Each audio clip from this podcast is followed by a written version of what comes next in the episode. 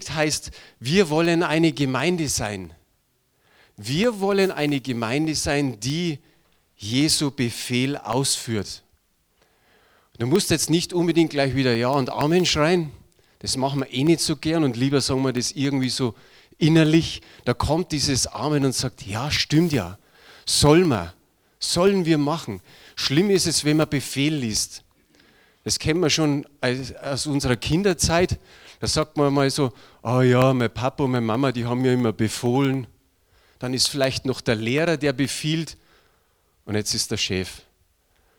Und irgendwie befehlen sie alle. Aber nein, das ist unser wirklicher Chef, Jesus Christus, der einen besonderen Befehl gibt. Und den kennen wahrscheinlich die meisten. Das ist der Missionsauftrag in Matthäus 28, die Verse 19 und 20.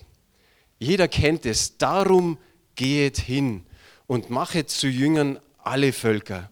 Taufet sie auf den Namen des Vaters und des Sohnes und des Heiligen Geistes und lehret, lehret sie halten alles, was ich euch befohlen habe.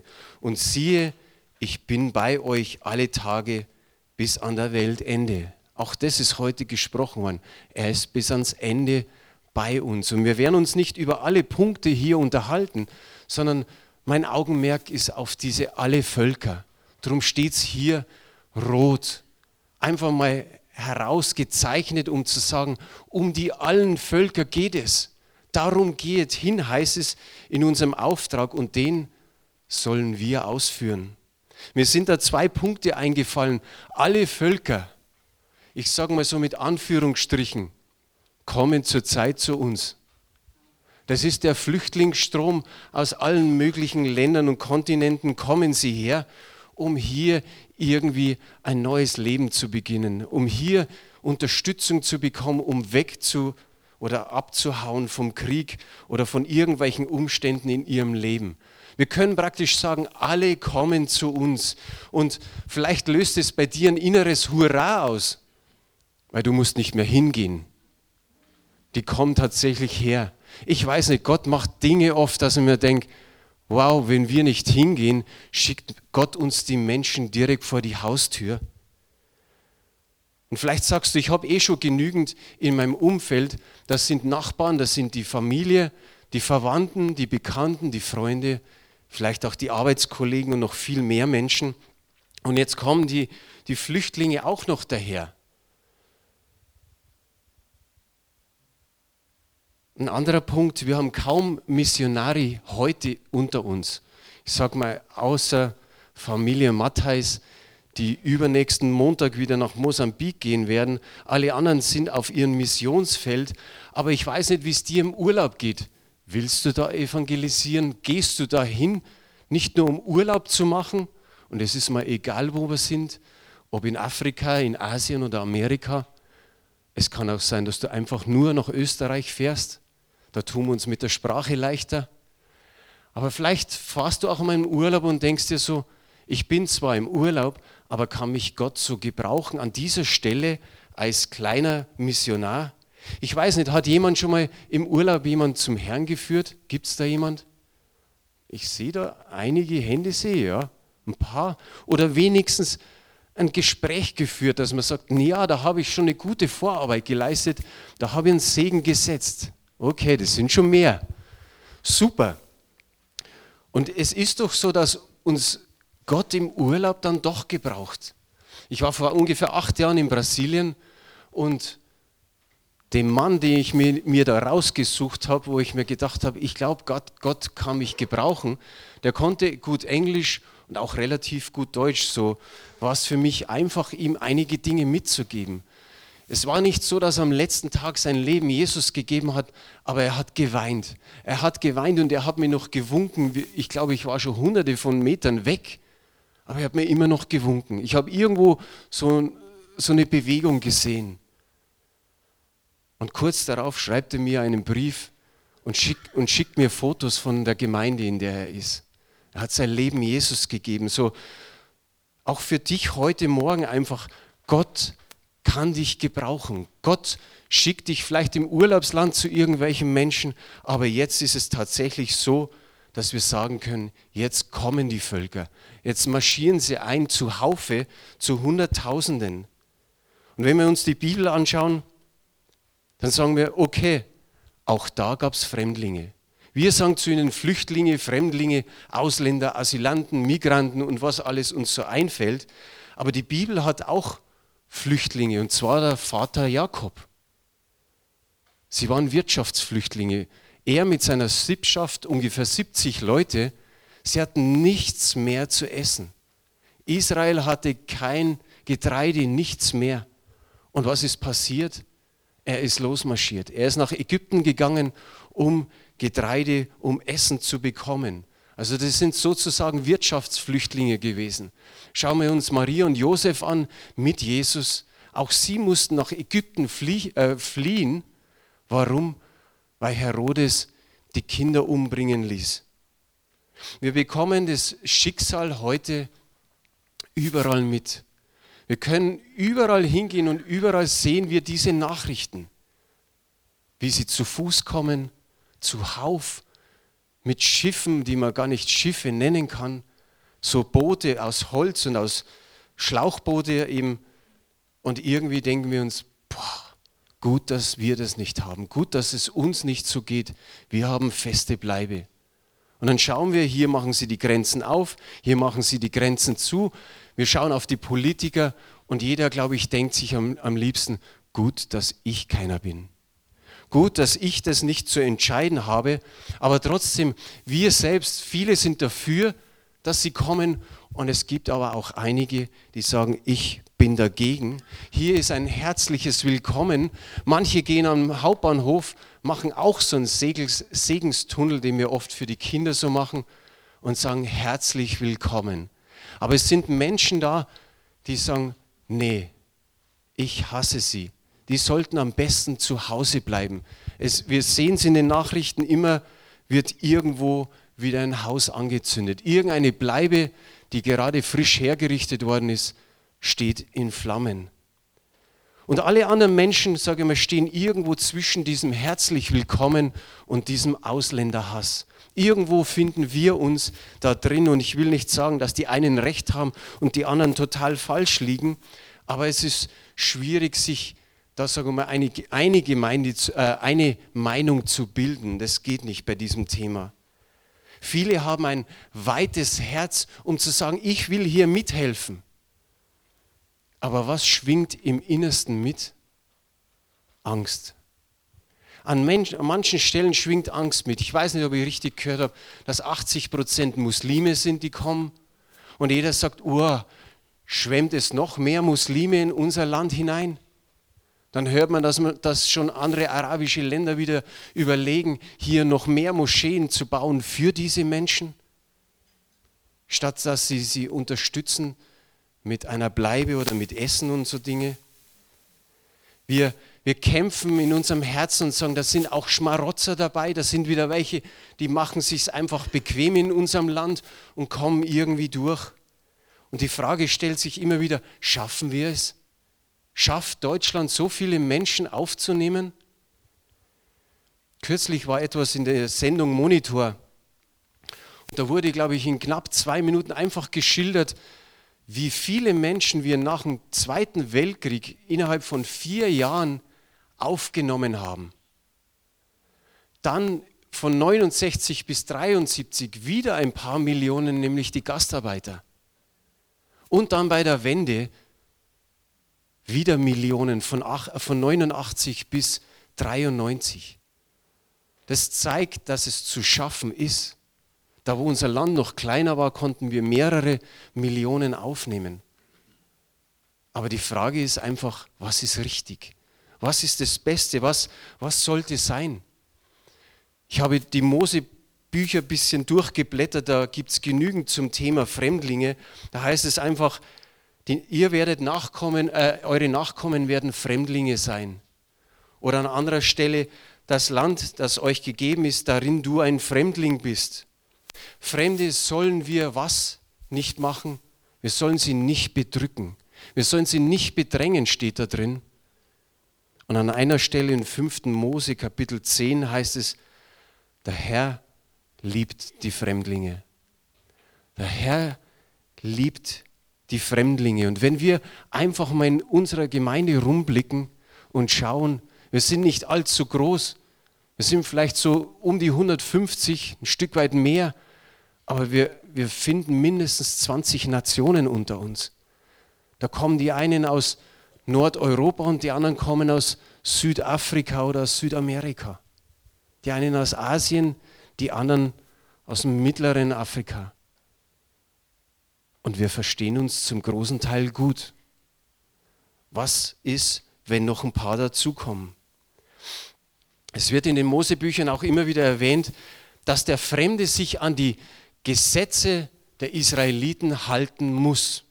Auch das ist ein Thema für uns, wichtig zu sagen, okay, gerade wir, wir wollen das vorwärts bringen, dass wir sagen, wir sind überzeugte Christen. Ihr habt vielleicht einiges von unserem Land gehört, dass es mit dem Christentum bergab geht. Aber wir sind überzeugte Christen.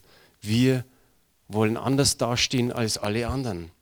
Und der Herr warnt an einer Stelle noch, die Fremden bringen fremde Götter mit. Auch auf das müssen wir uns immer und immer wieder einstellen. Aber wir haben den lebendigen Gott. Wir haben den Gott, der hilft in allen Situationen. Machen wir einen Sprung zur Geburt der Gemeinde. Die Gemeinde wird auf einmal eine riesengroße Gemeinschaft. Und dann liest man in der Bibel oder da wird festgehalten, was ihnen wichtig war. Und es ist die nächste Bibelstelle, Apostelgeschichte 2, Vers 42. Und das ist in etwa das, was auch unsere Gemeindevision ausdrückt, wenn es hier heißt, Sie blieben aber beständig in der Lehre der Apostel und in der Gemeinschaft und im Brotbrechen und im Gebet. Und dann noch was, die Gemeinde lebte. Das, was ich vorher gesagt habe, dem Auftrag, die Botschaft, den Befehl Jesu Christi hundertprozentig. Bei Ihnen, wir können jetzt sagen, ja gut, die Gemeinde war noch frisch, die war noch ganz am Anfang. Da könnte man sagen, warum war das so?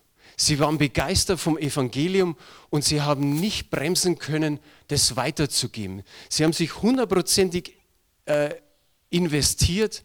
Da musste es nicht nur nochmal so am Sonntags eine Motivationsveranstaltung geben und vielleicht unter der Woche nochmal so einen, Begeisterungstag und dann nochmal frisch das, das Feuer anzuzünden, sondern die haben irgendwie gebrannt gebrannt im Eifer Jesu Christi, gebrannt im Heiligen Geist, dieses, diese Botschaft weiterzugeben an alle Ecken der Erde. Sie sind einfach hingegangen und wie ich vorher gesagt habe, jetzt kommen alle her in unserer Zeit. Eigentlich erleben wir das, sagen wir, öfter in, unserem, in unserer Stadt. Viele Touristen, viele Urlauber und ganz besonders, wenn es Oktoberfest ist. Dann kommt doch wirklich die ganze Welt zu uns. Und diesmal mussten sie irgendwie den Hauptbahnhof teilen, weil es hieß, Bayerstraße, alle die, die auf die Wiesen gehen, Arnulfstraße, alle Flüchtlinge. So wurde der Hauptbahnhof irgendwie geteilt. Aber die Urgemeinde hat einfach diesen Auftrag, diesen Befehl ausgeführt, hundertprozentig. Es ist da was Entscheidendes geschehen und es war einer der letzten Sätze, die Jesus gesprochen hat. Apostelgeschichte 1, Vers 8 heißt, aber ihr werdet die Kraft des Heiligen Geistes empfangen, der auf euch kommen wird, und werdet meine Zeugen sein in Jerusalem und in ganz Judäa und Samarien und bis an das Ende der Erde. Es ist was Revolutionierendes geschehen. Auf einmal war die Kraft des Heiligen Geistes da, so wie es hier steht, und diese Kraft des Heiligen Geistes hat alle Grenzen gesprengt. Alles, was da vielleicht jahrhundertelang da war. Wir lesen es in diesem Vers, da war nicht nur noch Jerusalem und Judäa, sondern da war auf einmal Samarien und der Rest der ganzen Erde. Das war der Auftrag. Und wenn man sowas kriegt, sagt man normalerweise am Anfang, wie soll das gehen? Wie soll das zu schaffen sein? Die Männer und Frauen, die das gehört haben, die haben sich wahrscheinlich in dem Moment gedacht, naja gut, die ersten zwei Sachen können wir uns vorstellen. Aber dann geht schon los. Samarien, was? Aber irgendwie haben sie sich das auf die Fahne geschrieben. Das war ihr, ihr Begleitsatz, wir werden die Welt für Jesus retten. Wir werden die Menschen, wir werden den Menschen die Botschaft erzählen, die wir in letzter Zeit gehört haben, durch Jesus selbst. Auf einmal haben sich Jahrhunderte alte Türen, die zu waren, auf einmal geöffnet. Da waren diese Türen waren Bollwerke, das waren Barrikaden, das waren Mauern und irgendwie stürzt der Heilige Geist mit seiner Kraft und natürlich mit dem Einsatz dieser Männer und Frauen das alles um. Was waren das für Barrikaden? Das waren, oder diese Ausgrenzungen war es, ein Vorurteile, Rassismus, Ausländerhass, all das was statt, hat stattgefunden bei den Juden. Und Jesus kommt und er stellt wieder her. Jesus geht zu den Blinden, zu den Tauben, zu denen, die, die ausgeschlossen waren von der Gesellschaft. Er geht zu den Huren, zu den Zöllnern, zu den Heiden, zu den Samaritern. Und alles, was von den Juden, sage mal, wie fest zementiert war, räumt der Heilige Geist weg. Was jahrhundertelange fest war, räumt der Heilige Geist in kürzester Zeit weg. Mit ganz normalen Menschen wie du und ich. Ich habe mir das so vorgestellt, wie so ein Riesenbacker, wenn du manchmal NTV oder sowas anschaust, die Riesenbacker, die, die Löcher graben, die du dir gar nicht vorstellen kannst. So hat der Heilige Geist diesen Schutt oder diese Ausgrenzung, diese Vorurteile auf einmal weggetan und das Evangelium konnte an aller Stelle stattfinden. Schauen wir uns nur diese Ausgrenzung an von dem Gelähmten vor der Tempeltür. Das ist nachzulesen in Apostelgeschichte 3. Ihr wisst, sie haben ihn ständig hingetragen, immer wieder dahingesetzt vor die Türe. Weiter durfte er nicht. Er hatte einen körperlichen Makel, Makel und er könnt, konnte nicht weiter in den Tempel hinein. Das durfte er nicht. Und dann kommen der Johannes und dann kommt der Petrus. Und was tut er? Es heißt in Apostelgeschichte 3, die Verse 7 und 8, und er ergriff ihn bei der rechten Hand, richtete ihn auf, sogleich wurden seine Füße und Knöchel fest. Er sprang auf, konnte gehen und stehen und ging mit ihnen in den Tempel, lief und sprang umher und lobte Gott. Durch die Heilung gehörte er zum Volk Gottes. Jetzt war er Teil der Gemeinde Jesu Christi. Gott hat ein Wunder getan. Und ihr wisst, wie es ist mit den Muskeln, wenn man mal eine Zeit lang im Bett liegt. Wenn man schon älter wird und liegt länger im Bett und man bewegt die Muskeln nicht mehr, ist es ganz schön komisch. Geht es nicht mehr so einfach wie vorher. Aber Jesus schenkt hier was, dass die Knochen, dass die Füße, dass sie fest sind. Nicht nur, dass er stehen und gehen kann, sondern dass er im Tempel das ist der Hammer. Er geht in den Tempel, läuft mit ihnen auf und ab und springt umher und lobt Gott für diese Wundertat. Der Petrus, das wissen wir, der hat eine Brandrede nach der anderen gehalten. Und zu diesen Menschen, die das gesehen haben, dass der Gelähmte jetzt rumspringt und Gott lobt, zu denen hat er gesagt, und das ist der letzte Vers in der Apostelgeschichte, zuerst euch.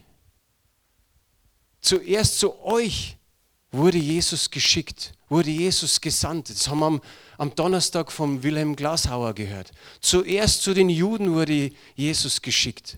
Aber das bedeutet auch da schon drin, wenn wir das so lesen, zuerst den Juden und wen danach? Den Heiden. Und genauso wie es in Apostelgeschichte 1, Vers 8 stand. Und was sagt Petrus dazu? Tut Buße. Immer wird das Volk Israel aufgerufen, tut Buße. Ihr müsst Buße tun. Ihr habt den umgebracht, den Gott euch schickte. Und natürlich gab es da ein Hin und Her. Das hat der Stephanus ganz schön an seinem Leib erfahren müssen. Auch er, er hat dieselbe Rede. Auch er spricht vom Buße. Er schmäht es und, und sagt, Mensch, ihr, ihr allen Juden, ihr, die ihr Besondere seid, die ihr Auserwählte seid, die ihr den Tempel habt, die ihr das Gesetz habt. Und er ruft ihnen das zu. Und was ist die Antwort? Sie steinigen ihn. Sie steinigen ihn, weil er aufgezeigt hat, dass Gott alle Menschen liebt. Aus dem Grund wird er gesteinigt. Dann der Paulus. Vorher hieß er Saulus. Aber er trägt die Liebe über die Grenzen der Juden hinaus. Wenn wir seine Briefe lesen, sind wir erstaunt, wo er überall hinmarschiert ist, mit wem er gesprochen hat, wen er gewonnen hat für Jesus Christus. Im Philipper 3, Vers 5 und 6, die haben wir jetzt nicht auf Folie, da wird klar dargestellt, da sagt er, ich rühme mich nicht deswegen, aber ich, war, ich bin ein Hebräer vom Stamme Benjamin. Und nach dem, nach dem Gesetz habe ich untadelig gelebt. Und ich bin ein Pharisäer und im Eifer ein Verfolger der Gemeinde. Und von diesem Verfolger und der bei der, bei der Ermordung oder bei der Steinigung von Stephanus dabei ist, er wird vom Verfolger, vom Mörder zum Seelengewinner unter den Heiden. Ich habe mir in der Vorbereitung so gedacht, Mensch, wie wenn der Stephanus noch irgendwie so, so, so bildlich gesagt die Staffel liegen lässt und Paulus sie aufgehoben hat und sie weitergetragen hat, das Evangelium weitergetragen hat. Und er spricht selbst aus in Epheser 2, Vers 14, denn er ist unser Friede, der aus beiden eines gemacht hat und den Zaun abgebrochen hat, der dazwischen war, nämlich die Feindschaft durch das Opfer seines Leibes. Jesus hat die Trennung der Juden und Heiden durch sich, durch sich selbst aufgehoben. Darum steht hier, den Zaun abgebrochen. Das ist das, was ich vorher geschildert habe, die Barrikade, die Blockade, diese Mauer. Er hat den Zaun abgebrochen. Jetzt gab es eins, Juden und Heiden. Philippus, er ist mit der ersten Gemeinde hinmarschiert zu den Samaritern. Da gab es Evangelisation und da hat Gott seinen Geist ausgegossen und da war eine richtige Erweckung. Und dann sagt der Geist Gottes, marschier an diese eine Stelle hin. Und er hätte sagen können, jetzt ist gerade so schön bei den Samaritern, die, die Erweckung ist da, wir haben das Erste geschafft, wir, wir sind über Judäa hinaus zu den Samaritern und jetzt evangelisieren wir sie und sie glauben an dich. Und es war auch gut, dass er hingegangen ist. Denn der fromme Jude hat jeden Abend gebetet, danke Herr, dass du mich nicht zu einer Frau, zu einem Samariter oder zu einem Heiden gemacht hast. Ja. Jesus hat auch hier Vorbereitung schon geschenkt. Er war Johannes 4, da lesen wir von der Begegnung mit der Samariterin. In Lukas 17 lesen wir, dass Jesus zehn Menschen geheilt hat. Und dann schickt er sie zu den Ärzten und ihr wisst, dass nur einer zurückgekommen ist, der dann Gott gelobt und gepriesen hat. Aber auch das waren Samariter. Und Jesus hat sich beschwert und hat gesagt, warum kommt hier nur einer zurück? Aber so sehen wir, dass Jesus auch mit den Samaritern schon in Kontakt war. Aber jetzt kommt der Heilige Geist und er treibt diese Sache weiter mit allen Gläubigen, so wie wir es in Apostelgeschichte 1.8 gelesen haben. Der Philippus hat noch ein Ereignis. Er wird von den Samaritern weggeschickt durch den Heiligen Geist und er landet da, wo eben so ein Fremdling kommt, so ein Ausländer, dieser Äthiopier. Er kommt von weit her und es war ihm nur eins wichtig, Gott in Jerusalem anzubeten. Darum ist er nach Jerusalem gegangen. Und als er umkehrt und wieder zurückgeht in sein Land, kommt genau der Philippus an diese Stelle hin. Da hat der Heilige Geist hingerufen. Dieser Äthiopier war ein politischer Beamter. Er hat einen hohen Rang gehabt, aber er war diskriminiert wegen seiner Herkunft, aber auch weil er ein Eunuch war.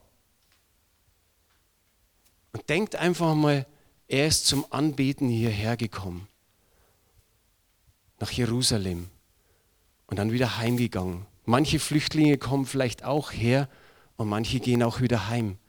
Aber manche kommen und bleiben hier. Wir haben eine ähnliche Situation. Der Philippus hat seinen Auftrag ausgeführt. Führen wir auch unseren Auftrag aus? Alle Völker? Gott hat auf einmal alle Ausgrenzungen, alle Vorurteile irgendwie beiseite geschaffen. Die Frage ist es, wie ist es bei uns? Ist da irgendwie noch Vorbehalte, Vorurteile, Ausgrenzung? Nicht einmal allein die Flüchtlinge, sondern der Ehebrecher oder der Mörder, wollen wir mit dem nichts zu tun haben, der Perverse, der Homosexuelle, ich habe vor kurzem einen kleinen Dienst tun dürfen in einer anderen Gemeinde und irgendwie kam es da beim Kaffeetrinken dann so auf das Thema Homosexualität und du hast gemerkt, die zwei Personen, die da gesprochen haben, so, äh, das ist doch ein Gräuel, das ist nur ein Gräuel, ein Gräuel, ein Gräuel, ständig ein Gräuel. Sage ja, das, was sie tun, ist ein Gräuel. Aber wer, wenn nicht wir, wer erreicht diese Menschen, um ihnen die frohe Botschaft zu geben?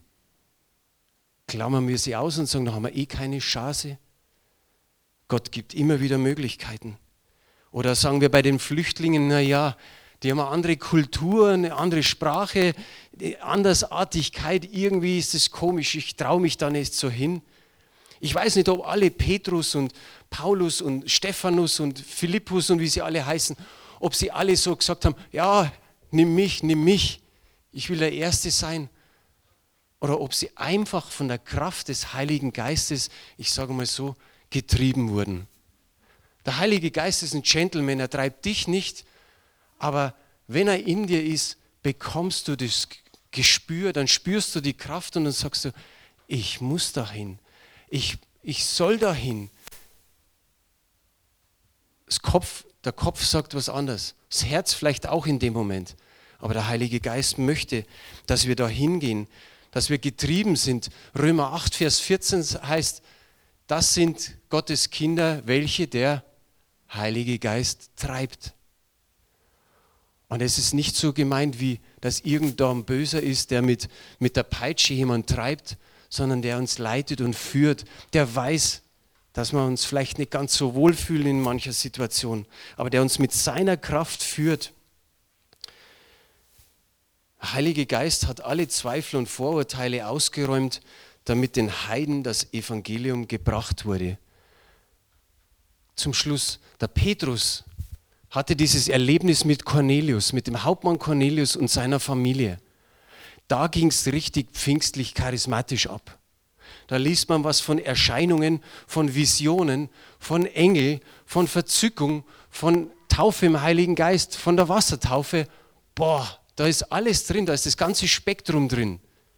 Alles hat Gott praktisch aufgewartet, um zu sagen, bumm, jetzt geht's. Der Heilige Geist hat so weit geführt, dass jetzt die Heiden auch evangelisiert werden, dass auch ihnen das Evangelium gepredigt wird bis ans Ende der, der Erde. Und der Heilige Geist hat es gemacht, dass da ein gewisser Tabubruch war durch die Vision mit dem Getieren und den Reinheitsgeboten. Heilige Geist tut in ein paar Jahre alles weg, was stört. Und Gott, da gebt ihr mir sicherlich recht, er gebraucht manchmal Seltsames, dass man in Bewegung kommt. Oder dass er etwas tut. Ob die Raben, die versorgt, äh, Menschen versorgen, ob der Brei, der auf dem Auge landet, ob der Esel, der zu Biliam spricht, ob der, der Fisch, der den Jona ausspuckt, oder dieses Getier, das hier bei Petrus sagen wir, den Ausschlag gibt, dass Petrus losmarschiert und zum Cornelius geht. Wie sieht es bei uns aus? Lassen wir uns treiben vom Heiligen Geist?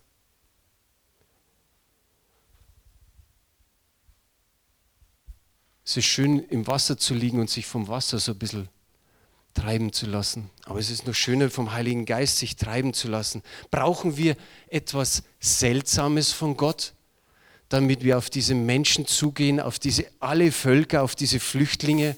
Du sagst vielleicht, ja, ich kann nicht so gut Englisch und die, anderen Sprachen sowieso nicht. Naja, ich weiß nicht, wie sich der Äthiopier und der Philippus so, so richtig unterhalten haben. Aber da ging es auch, der kam von weit her. Und Philippus musste nur ein, ein kleines Stück ihm entgegengehen. Da ist doch noch ein Stück weit geht hin. Aber den großen Weg hat dieser Äthiopier hinter sich gelassen. Gehen wir auch den kurzen Weg vielleicht zum Flüchtlingsheim ihnen entgegen? Nicht unbedingt mit dem perfekten Englisch und mit dem perfekten Französisch und was sie alles so sprechen, sondern mit dem Herzen, mit einem Herzen voller Liebe. So wie Johannes 13, 34, 35 sagt, an der Liebe werdet ihr erkannt.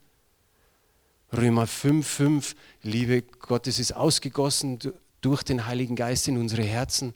1. Korinther 13, ihr wisst alle Stellen.